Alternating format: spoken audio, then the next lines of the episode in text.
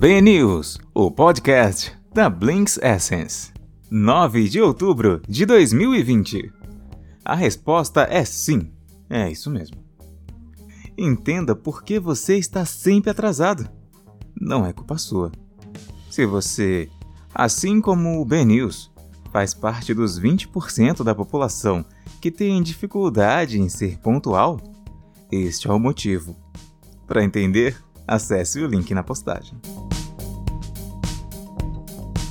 A Câmara dá sua resposta. Na terça-feira, depois de 16 meses de investigação, o Subcomitê Antitrust da Câmara dos Deputados americana liberou suas primeiras conclusões. O relatório oficial, de 449 páginas dos democratas, que foi complementado por relatórios rivais dos republicanos, expôs o caso de que as quatro maiores big techs do país desenvolveram poder de monopólio e estão usando esse poder de formas abusivas. Basicamente, acusam Amazon, Apple, Facebook e Google de práticas anticompetitivas. Baseando-se em evidências, tiradas diretamente de funcionários atuais e antigos das empresas, e também de usuários, vendedores, desenvolvedores e outros players do ecossistema. Os legisladores usaram seu poder de intimação para produzir uma série de documentos internos sobre a abordagem dos gigantes para a competição e como limitá-la. Tanto republicanos quanto democratas concordam no diagnóstico do problema discordam é na solução. O relatório parlamentar recomenda leis para impedir que as plataformas dominantes deem preferência a seus próprios serviços, fazendo-as oferecer condições iguais para produtos e serviços iguais. Os democratas não chegam a fazer um apelo à dissolução de qualquer empresa mas recomendam leis que limitem que empresas comprem startups que sejam possíveis concorrentes. Ou que grandes corporações digitais atuem em mercados nos quais suas plataformas possibilitam fácil dominância. Este é um dos pontos em que o Partido Republicano discorda. Não quer legislar sobre mercados. Os republicanos racharam até entre si. Um relatório da minoria questiona apenas as leis que mexam nos mercados. O outro quer o contrário: leis que interfiram na moderação que plataformas como Google e Facebook fazem, porque as acusam de viés antidireita. Bem, esses são os fatos. O tema é complexo demais para opinião. 10 aninhos de essa vai pro Insta. Há 10 anos, Kevin Systrom e Mike Krieger, que é brasileiro, você sabe, né? Soltaram o Instagram pro mundo. Menos de um ano e meio depois, o Facebook o adquiriu, em uma das aquisições mais perspicazes da história dos negócios. A quem interessar, No Filter, livro que foi lançado este ano por uma jornalista da Bloomberg, conta bem a história de ascensão do aplicativo. O Instagram é agora um dos aplicativos mais populares do mundo e prosperou durante a pandemia. Mas os reguladores e concorrentes continuam cutucando. O TikTok já ultrapassou como o segundo aplicativo favorito entre os adolescentes dos Estados Unidos, depois do Snapchat. E não tem como prever o que será dele daqui a uma década. Essa é uma das razões pelas quais a empresa está investindo pesado em recursos para mensagens. Segundo Adam Mosseri, head da plataforma, eles deixam o aplicativo mais grudento. De presente de aniversário, a empresa trouxe de volta alguns dos seus clássicos ícones de tela inicial para reviver a saudosa máquina Polaroid como o ícone do seu app. Vá para as configurações no aplicativo e deslize longamente a tela para baixo. Vão aparecer alguns emojis e tcharam! você entra para as comemorações. É fofo. Tem também uma nova visualização privada de mapa, o Stories Map, que aloca os seus stories arquivados nos últimos três anos, junto com um calendário para eles. E mais, está em teste um novo mecanismo que vai ocultar automaticamente comentários semelhantes a outros que já foram reportados como ruins.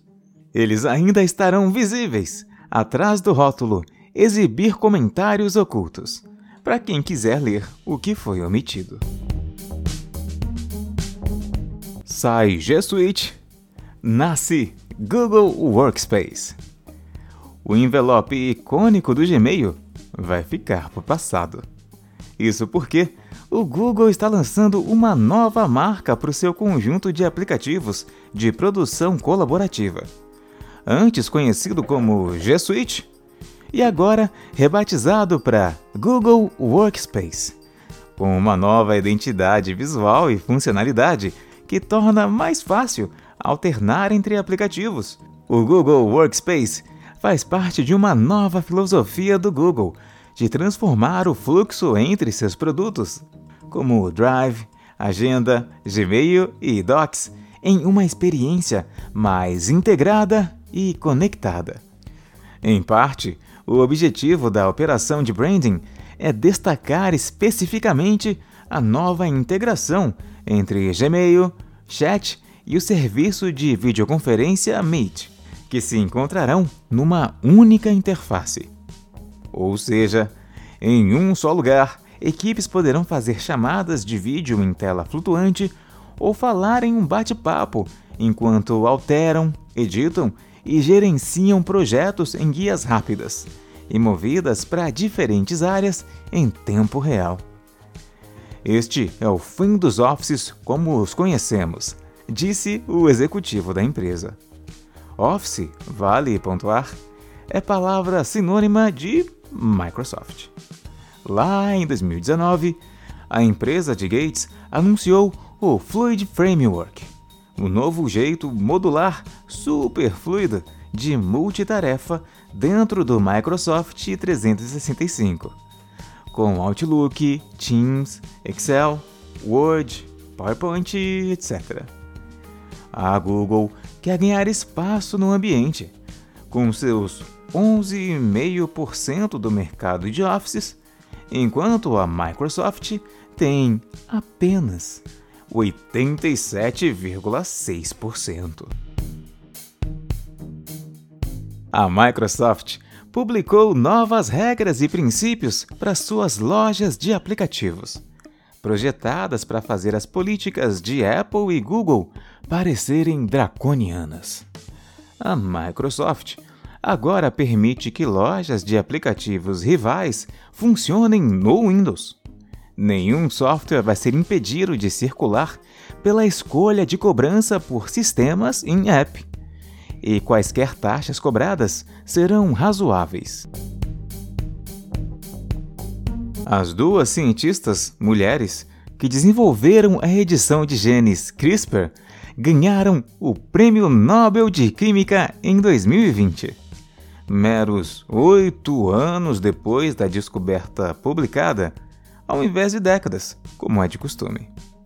Espera-se que a técnica das tesouras genéticas possa curar doenças hereditárias, e a tecnologia já gerou uma onda de startups relacionadas à saúde. O Slack está criando sua versão de copycat do Stories e recursos para áudio Push to Talk, em um esforço para melhorar o trabalho remoto. Ser demitido por algo que você fez em stories do Slack parece um novo e promissor tema de viral. Também estão expandindo o mecanismo para permitir a troca de mensagens entre membros de diferentes empresas pelo Slack. Na próxima terça-feira, a Apple fará o seu evento anual para lançamento do iPhone 12. A expectativa é de um desenho radicalmente diferente, com as bordas mais quadradas do que arredondadas. Ao invés de três, este ano devem ser apresentados quatro modelos, um menor que os atuais, de 5,4 polegadas. Este deve ser chamado de iPhone 12 Mini. Se estiver procurando entretenimento de qualidade, veja essa série do BuzzFeed sobre as pessoas que viraram memes. Muito bom! Já sabe, né? Link na postagem. B News, o podcast da Blinks Essence.